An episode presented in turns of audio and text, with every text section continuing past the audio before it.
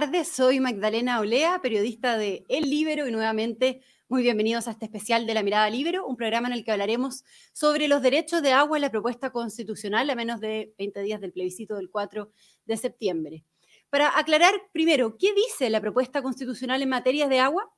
Bueno, se eliminan los derechos de agua y ahora pasan a ser autorizaciones de uso de agua. Se crea una agencia nacional del agua que va a regular esta materia y que va a poder otorgar, revisar, modificar, caducar o revocar autorizaciones de uso de agua. Esta agencia realizará el proceso de redistribución de los caudales de las cuencas con el apoyo respectivo de los gobiernos regionales. Se establece además que el agua es un bien inapropiable en todos sus estados, que el Estado tiene el deber de preservar, conservar y restaurar a la vez que administrar de forma democrática, solidaria, participativa y equitativa. Es decir, el Estado tiene la facultad de regular su uso y su goce. Y el Estado podrá otorgar autorizaciones administrativas para el uso de los bienes comunes naturales inapropiables. También la Constitución reconoce a los pueblos y naciones indígenas el uso tradicional de las aguas situadas en autonomías territoriales indígenas o en territorios indígenas. Esos son algunos de los puntos ¿no? sobre este tema. Antes de partir la conversación, contarles, como siempre, que este programa se hace gracias a la Red Libero. Así es que quienes estén interesados en conocer más o en ser miembros de la Red Libero lo pueden hacer en la misma descripción de este video. Y dicho eso, saludamos entonces a nuestro primer invitado de hoy, el abogado Pablo Yager, concejal en Providencia, especialista en derechos de recursos naturales y agua en particular. Pablo, ¿cómo estás? Muy bienvenido al programa. Hola Magdalena, muchas gracias por la, por la invitación. Muchas gracias a ti, Pablo. Bueno, como, como dije recién, tú eres eh, experto ¿no? en, en, los temas de, de, agua, de recursos. Y me gustaría preguntarte qué mirada tienes tú respecto a cómo queda consagrada el agua en la propuesta constitucional. ¿Qué le parecen las, las normas propuestas en, en, materia de aguas, digamos? Es, mira, yo soy muy crítico de, la, de, las normas constitucionales que se están proponiendo en materia de agua. Eh, la semana pasada me tocó participar en la jornada de Derecho de Aguas de la Universidad Católica que se hacen todos los años. Y ahí el ministro Rodrigo Valdés, el exministro de Hacienda de la presidenta Bachelet, eh, dijo que las normas en materia de aguas de la nueva constitución eran de las peor logradas. Eh, creo que ese fue el término exacto que, utilizó el ministro, el exministro Valdés. Y yo estoy bastante de acuerdo con él. Yo creo que eh, tenía, habiendo tenido la posibilidad de haber eh, hecho las cosas bien, las estamos haciendo muy mal en este tema. Y, le digo, y te digo que lo podíamos haber hecho muy bien porque la verdad es que hace mucho tiempo que hay bastante consenso entre, por lo menos entre los especialistas en estas materias, de cuáles eran los problemas que tenía la legislación y cómo podíamos solucionarlos. Pero nos encontramos con esta propuesta de la Convención Constitucional que es eh, absolutamente, a usar un término eh, que, que, a todos nos quede claro, es absolutamente revolucionaria en el sentido de que es, eh, cambia todo lo que tenemos hoy día en Chile. Y además cambia con lo que es la historia chilena de más de 100 años de que han estado vigentes las normas. Entonces, es un cambio muy profundo y que yo considero que es muy inconveniente y lo segundo, y quizás lo más importante, yo creo que es muy innecesario. Sobre estas dos, cosas te podría, eh, me gustaría explicarte por qué pienso eso, pero no sé si quieres hacer alguna pregunta. Claro, eh, sí, me gustaría conocer su postura sobre por qué eh, es crítico en estas materias, digamos, de cómo queda la propuesta constitucional. Y, también poner sobre la mesa que hace poco se, modificó el Código de Aguas que se había tramitado durante casi 11 años y finalmente se había aprobado por unanimidad en el Senado y, y, en la Cámara de Diputados. Y ahí se había establecido, entre otras cosas, que los derechos de agua eh, iban a tener límites temporales hasta por 30 años. Pero ahora con esta propuesta, como decía yo al comienzo, se eliminan los derechos de agua que pasan a ser autorizaciones de uso, se crea esta Agencia Nacional de, del Agua, se establece la posibilidad de redistribuir caudales, que eran algunos de los aspectos que quedaron en la propuesta que mencioné al comienzo, ¿no? ¿Qué significa todo esto? ¿Cuál es su mirada? ¿Qué pasará con los derechos de agua en Chile, Pablo? ¿Y, y qué seguridad se le ofrece finalmente a quienes desean llevar adelante proyectos en que se requiere el uso eh, de agua? Para hacer una explicación bien general para, sobre, sobre este tema, yo te diría lo siguiente. No solamente en Chile, sino que en todo el mundo, lo que hace el derecho de aguas es eh, básicamente determinar quiénes pueden hacer uso de un bien que es escaso. El bien que es escaso es el agua. ¿Y por qué es escaso? Porque en economía se estima que los bienes son escasos cuando las necesidades de usarlo son mayores que la disponibilidad del bien. Y lo que es evidente es que en Chile tenemos, y en todo el mundo, la verdad, tenemos menos agua de la que necesitaríamos para hacer todo lo que quisiéramos hacer. Entonces, lo que hace el derecho de agua es determinar quiénes de todos los que quisieran hacer uso de agua pueden hacer el uso de agua efectivamente. Ahora, lo primero que se hace a nivel mundial y que también se hace en Chile es determinar la naturaleza jurídica del agua propiamente tal. Cuando hablo del agua propiamente tal, me estoy refiriendo al agua que está en los ríos, que está en los esteros o que está en las napas subterráneas y que no está a la vista del hombre. En todas las legislaciones del mundo, y también en Chile, se dice que las aguas son de todos, son un bien que nos pertenece a todos los habitantes de los respectivos países. Eh, se dice que es un bien del dominio público. Eso en Chile también es así hoy día, con la constitución que nos rige, además lo dice el Código Civil desde 1857 y lo dice el Código eh, de Agua que ha estado vigente hace muchos años. Eh, por lo tanto, el agua hoy día es un bien que nos pertenece a todos. ¿Qué dice la nueva constitución sobre este primer punto? Sobre este primer punto, la nueva constitución que se nos propone es que las aguas dejan de ser bienes nacionales de uso público, que es la definición que está contenida en el Código Civil, y pasan a ser bienes comunes naturales. El problema es que no sabemos qué significa que sean bienes comunes naturales. ¿Por qué no sabemos? Porque este es un concepto que no existe en el ordenamiento jurídico chileno. Eh, no hay ninguna definición de lo que serían bienes naturales, bienes comunes naturales. En otros países eh, se usa este concepto, pero claramente no sabemos cuál va a ser el alcance de esto porque tampoco tenemos las actas de los constituyentes en que nos permitan saber exactamente qué están pensando, qué estaban pensando cuando pusieron este tema. Porque aquí hay, dos temas fundamentales. Se dice, eh, el agua tiene que ser un bien inapropiable. Bueno, pero si hoy día es inapropiable, los bienes nacionales de uso público son inapropiables, porque están fuera del comercio humano. Es decir, hoy día el agua es así, no tiene, aunque tú le pongas otro nombre, bienes comunes naturales, va a seguir siendo un bien que nos pertenece a todos. En, la concepción original del, Código Civil de Andrés Bello, se dice que las aguas son bienes que, le pertenecen a toda la nación y que en definitiva son administrados por el Estado. Y aquí quizás está la mayor novedad, porque eh, eh, eh, ¿quién van a ser estos bienes, estos bienes comunes naturales en la nueva definición? ¿Quién sería el dueño? No sabemos quién sería el dueño. Y esto te lo digo así porque ayer me tocó participar en, un, encuentro que hizo el CEP sobre estos temas y, claramente quienes pusieron ahí también coincidían en que es imposible saber hoy día de quién van a ser las aguas en la nueva definición constitucional. Mm. Eh, y eh, lo otro es que se dice, bueno, es que no queremos que las aguas sean comerciables. Bueno, pero si las aguas hoy día no pueden ser comerciables, porque son bienes que nos pertenecen a todos. Eh, las aguas hoy día en el ordenamiento jurídico chileno tienen la misma categoría de las plazas, las, eh, calles, las playas de los ríos, del mar o de los lagos, y por lo tanto son bienes que nos pertenecen a todos. Entonces, ese es el primer tema eh, complejo, porque se cambia la naturaleza jurídica de un bien nacional de uso público a un bien común natural que no sabemos exactamente cuáles son los alcances que podría tener. Bajemos un peldaño, bajemos un peldaño.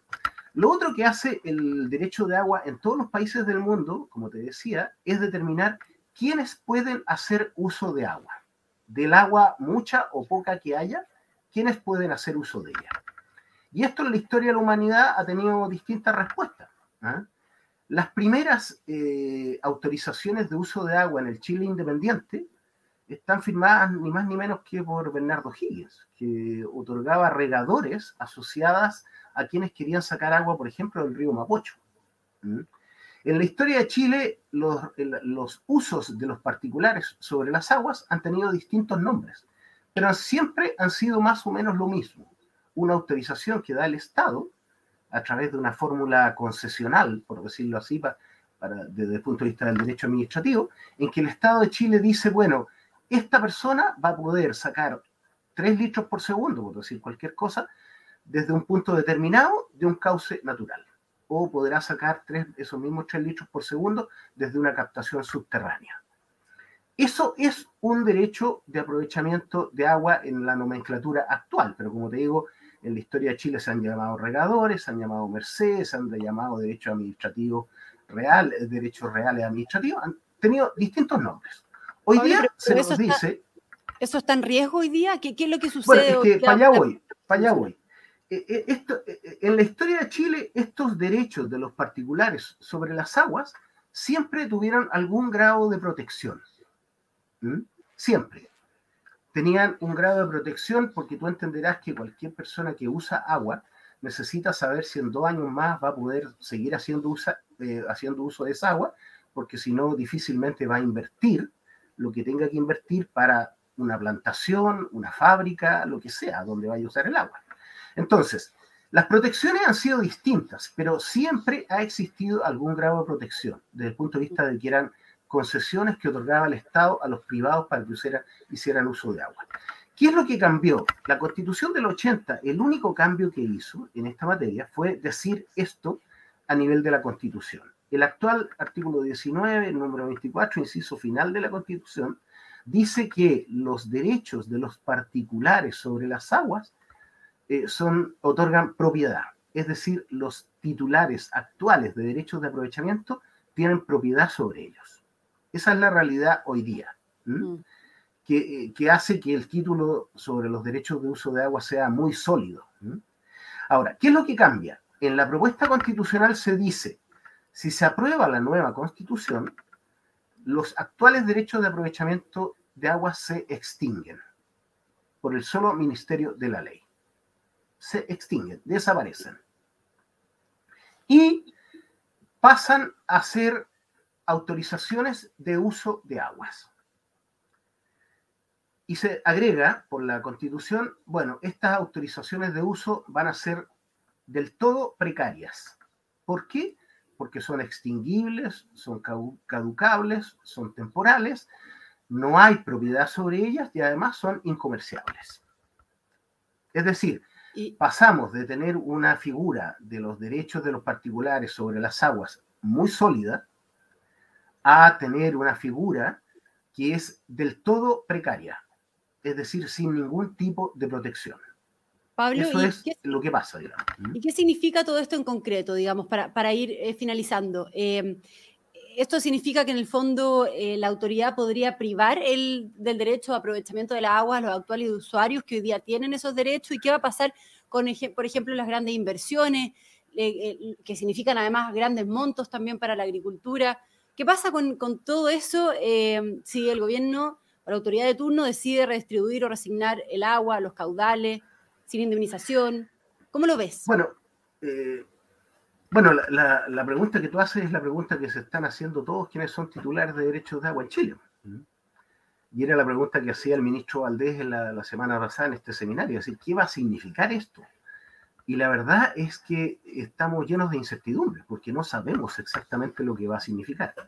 Lo que sí sabemos es que desde si se aprueba la nueva constitución, las cosas que hoy día se hacían con los derechos de agua no se van a poder seguir haciendo. Es decir, por ejemplo, si yo tenía un derecho de aguas y por 10 litros por segundo y solo usaba 5 y los otros 5 se los arrendaba a un vecino que le faltaba agua, es decir, arriendo de un derecho de aprovechamiento, eso en el futuro no se va a poder seguir haciendo porque va a ser ilícito, habría objeto ilícito porque estaría comercializando algo que no puede ser comercializado. Eh, tampoco podría haber eh, herencia con los derechos de agua. Hoy día si un agricultor que tiene derechos de agua se muere, bueno, sus hijos, su señora quien sea, sus herederos van a heredar esas aguas, esos derechos de agua y también van a poder seguir haciendo uso del agua. Eh, para esto hay una norma transitoria que, dice que por tres años esto podrá seguir haciéndose, pero, pero estamos llenos de incertidumbre. Ahora, yo lo, lo, lo, que te diría es que en definitiva eh, nos enfrentamos a una situación que puede ser muy, muy compleja. ¿Por qué? Porque hay eh, también la situación de inversionistas internacionales en Chile que están eh, protegidos por, tratados internacionales y por convenios con el Estado de Chile, que han hecho grandes inversiones en materia de derechos de agua para poder hacer factibles sus derechos, sus proyectos. Y si el día de mañana esos derechos pasan a, a, desaparecer y a valer nada porque no van a poder ser comercializados, bueno, el Estado de Chile se arriesga a, conflictos internacionales bien complejos, porque esto, eh, en definitiva, tú entiendes que nadie que sea perjudicado en su patrimonio se va a quedar de brazos cruzados y no va a hacer nada. Entonces, es presumible que esto tenga algunas consecuencias que hoy día son difíciles de prever. Ahora, tú mencionabas una figura que es bien importante de tenerla presente. En las normas constitucionales se establece la posibilidad de que la autoridad pueda hacer una redistribución de las aguas. ¿Qué significa esto en la práctica? En la práctica significa que si en una determinada río, por ejemplo, la autoridad llega a la conclusión de que hay algunos eh, usuarios, no usuarios, algunas personas o empresas que les falta agua y hay otros aquí eh, de esa misma cuenca que les sobra agua, la autoridad pudiera decir, bueno, a usted le quito y a usted le doy. A los que les quita... ¿Queda al arbitrio del Estado? Eh, bueno, no hay ningún criterio fijado en, las normas constitucionales, eh, salvo eh, se dice que es para la protección de la naturaleza y de, y, por ejemplo, de, la, de los, las aguas para consumo humano, de, de bebida la población. Eh, ahora, el problema es que eso, ¿con qué criterio se hace? Es decir, al que le quitan, se le quita sin indemnización, al que se mm. le da, se le da en qué condiciones. Esto hoy día en la legislación chilena no se puede hacer. ¿Por qué? Porque así, me, si yo tengo un derecho de agua y me quieren quitar parte de mis derechos de agua, bueno, el Estado tendría que indemnizarme. En el día de mañana esto se supone que no va a ser así. Entonces, de nuevo, aquí se abre una gran interrogante porque no sabemos cómo va a operar esta, esta situación en, en el futuro. Muy bien, Pablo Yagui. Ahora, déjame hacerte una última, una última observación, Magdalena. tenemos, que despedirnos. Sí, eh, solo decirte que yo creo, y esto para mí es lo más importante, de que además básicamente las normas que se están proponiendo son absolutamente innecesarias. ¿Por qué? Porque el código de aguas que se modificó y que entró en vigencia el 6 de abril de este año, gran parte, si no todas, las situaciones que se quieren mejorar con las normas constitucionales ya están solucionadas. Si tú aplicas el código de aguas, la autoridad pública tiene todas las herramientas para hacer frente a todos los problemas que se dice que tenemos en materia de agua. Por lo tanto, las normas, además de inconvenientes, son innecesarias. Muy bien, Pablo, muchas gracias por conectarte con nosotros unos minutos esta, esta tarde. Un gran abrazo, Pablo, y nosotros Vamos a seguir acá en, Mirada Libero, eh, vamos a seguir conversando sobre este tema. Que te vaya muy bien, Pablo. Bueno, gracias a ustedes. Saludamos ahora entonces a Fernando Medina, eh, regante de Talca y expresidente y director del proyecto hídrico de la Asociación Gremial Agrícola Central, que promueve el desarrollo de la, agricultura regional en, en, el Maule. Fernando, ¿cómo estás? Bienvenido. Muchas gracias por la invitación. Muy bien. Y ustedes espero que también. Fernando, conversábamos recién con Pablo Yager, eh, experto en derechos de agua y en recursos naturales, y bueno, nos explicaba su visión crítica, ¿no? Sobre cómo queda consagrada en la propuesta de constitución el tema del, agua. Quiero preguntarte eh, a, ti, como, como regante, como también principal afectado en este tema, ¿cómo miras esto? ¿Qué consecuencias en concreto eh, tiene para la agricultura? Acá desde la Red Libero, Verónica Munita nos pregunta justamente eso, ¿no? En concreto, ¿de qué manera va a afectar a los agricultores y a los mineros esta propuesta constitucional si se aprueba y al crecimiento así del país, dice? Bueno, mira, yo creo que ya, ya se dijo ya que aquí el principal problema es la incertidumbre absoluta, pero además eh, yo me gustaría decir un, par de frases previas, digamos, que es que eh, eh, este cambio era innecesario, no solamente porque ya tenemos un código de agua que se por 11 años y que transversalmente se aprobó por unanimidad en, Cámara y en el Senado, en la Cámara de Diputados y Diputadas y en el Senado, por unanimidad de todos los eh, actuales, de actuales eh, cámaras de senadores y diputados, por unanimidad, y que resuelve todos, yo no digo ni siquiera casi, sino que resuelve todos los problemas que se le decía que el código anterior tenía. Y básicamente era la incapacidad del Estado para priorizar el uso, es decir, siendo un bien nacional de uso público, inapropiable, invendible, el recurso H2O, el agua, ¿no es cierto? Eso no lo podemos hacer, no podemos venderla, no podemos comercializarla como tal. Eh, resolvía el problema de la prioridad de uso, es decir, el, humano tiene, el ser humano tiene prioridad de uso sanitario, de, de, de bebida sanitario, después viene el ecosistémico y después todos los usos industriales. Eso está resuelto. Por lo tanto, hoy día el Estado tiene las armas para, en caso, por ejemplo, de que sea consecuencia de otro uso, la incapacidad que tiene una APR, un agua potable rural, o cualquier vecino para tomar agua o para usarla para su uso sanitario, lo resolvería sin ningún problema. Eh, estamos hablando de los derechos de aprovechamiento de agua, no del agua. Esto yo quiero hacer un paralelo para los que no lo entienden. Esto es como el derecho al uso de la calle que está frente a tu casa. ¿No es cierto? uno tiene una casa, una numeración, Providencia tanto, tanto, o eh, Avenida 37 Oriente tanto, tanto, en Talca, ¿no es cierto? Ese número le da derecho a usar la calle que tiene al frente y se lo da derecho a perpetuidad. Nadie pone en, duda que ese acceso al uso, el libre uso y goce de ese derecho de uso es de la persona que tiene la casa. Y además la puede vender. Cuando vende la casa, vende la casa con el derecho a uso del camino. Aquí es exactamente lo mismo. Nosotros usamos el agua, no la malgastamos el agua. Ahora, yo creo que es muy importante, Magdalena, para que lo tenga todo el mundo claro, los agricultores cuando, cuando piden o pedían en el pasado una merced de agua, un derecho a aprovechamiento de agua, lo hacían en proporción a la que iban a regar. Por ejemplo, y es norma, un litro por segundo por hectárea. En la zona central de Chile, un litro por segundo por hectárea, en la zona norte un litro, dos, más al sur a lo mejor 0,8 litros por segundo por hectárea. Y por lo tanto, los agricultores tienen el régimen máximo de un río, es decir, cuando el río va completo, cuando los canales van llenos, la capacidad de uso máximo de esa agua.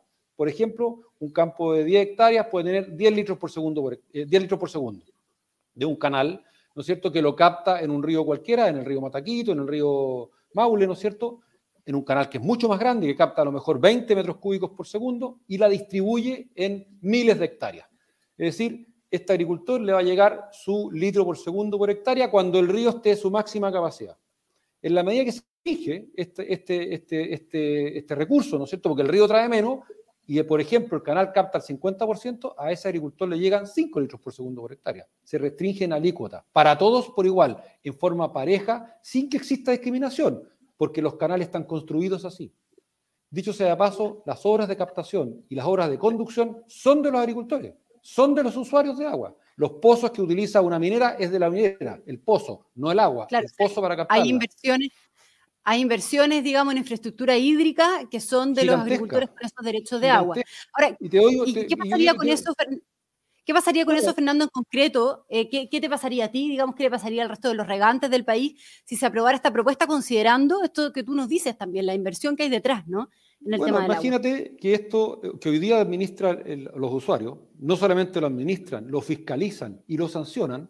Hoy día el código actual, el código penal, define la usurpación de agua y está penada muy fuertemente. Por lo tanto, cuando alguien dice que en Chile hay saqueo y no es sequía, bueno, que vaya y denuncia al saqueador y le caen las penas del infierno. ¿No es cierto? No ocurre así se ha usado como una bandera de lucha política esto de que en Chile hay saqueo, no es sequía, es saqueo. Resulta que ahora que llovió se acabó, se acabó el saqueo, hay agua por todos lados. No, nunca ha sido saqueo. Hay excepciones, sin duda.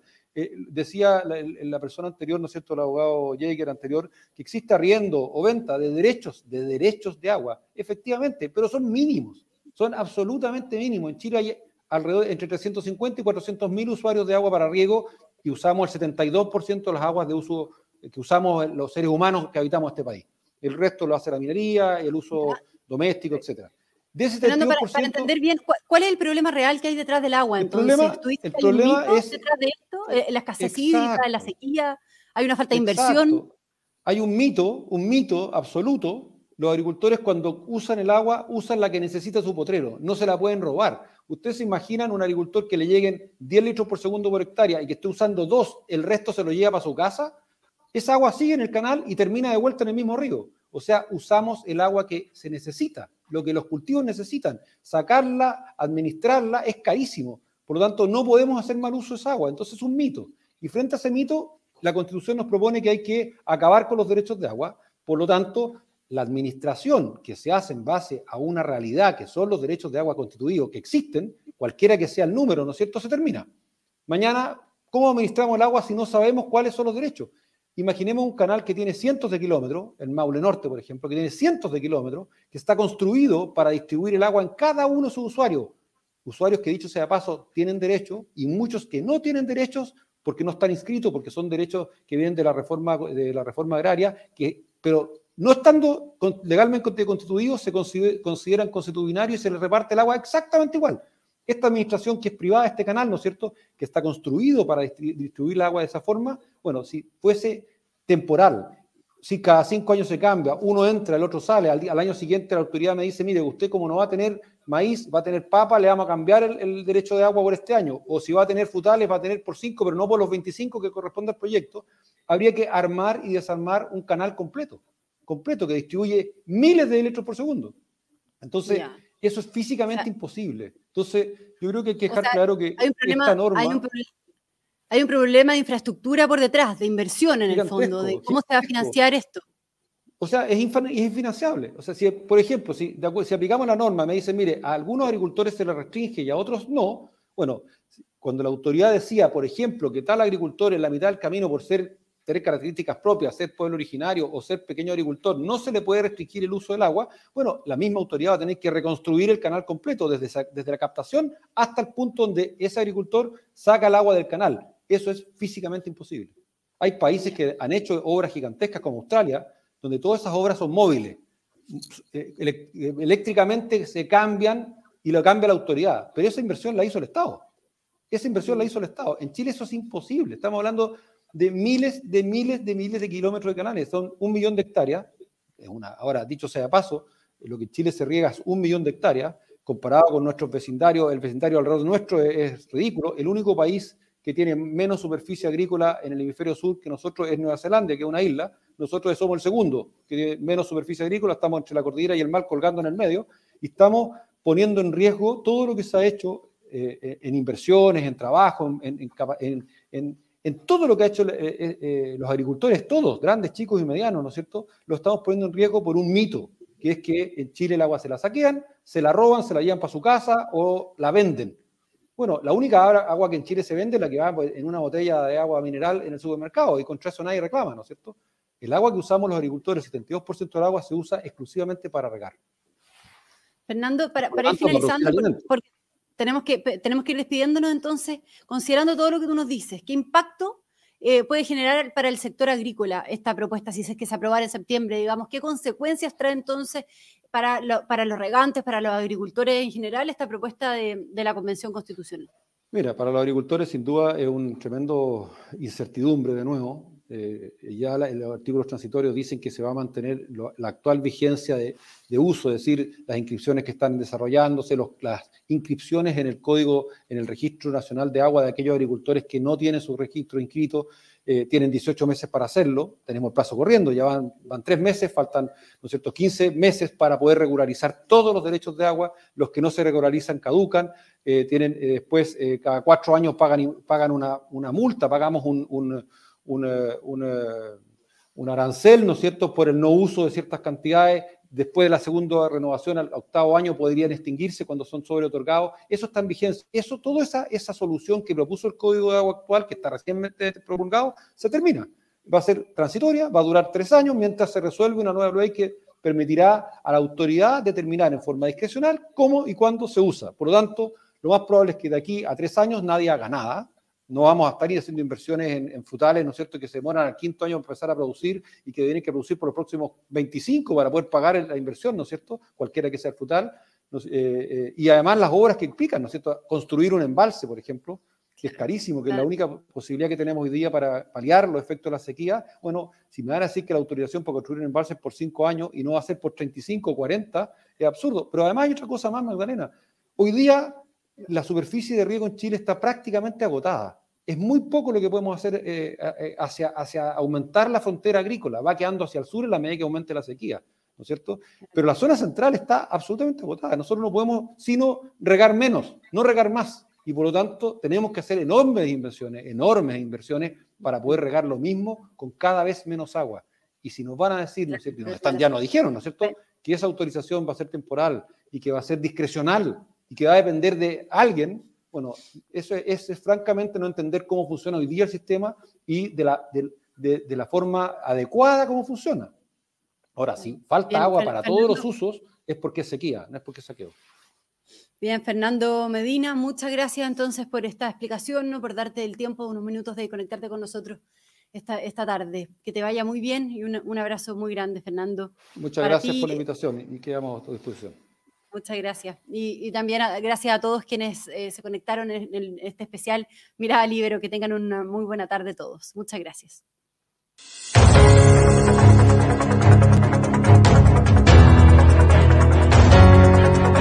Haz que estos contenidos lleguen más lejos haciéndote miembro de la red Libero.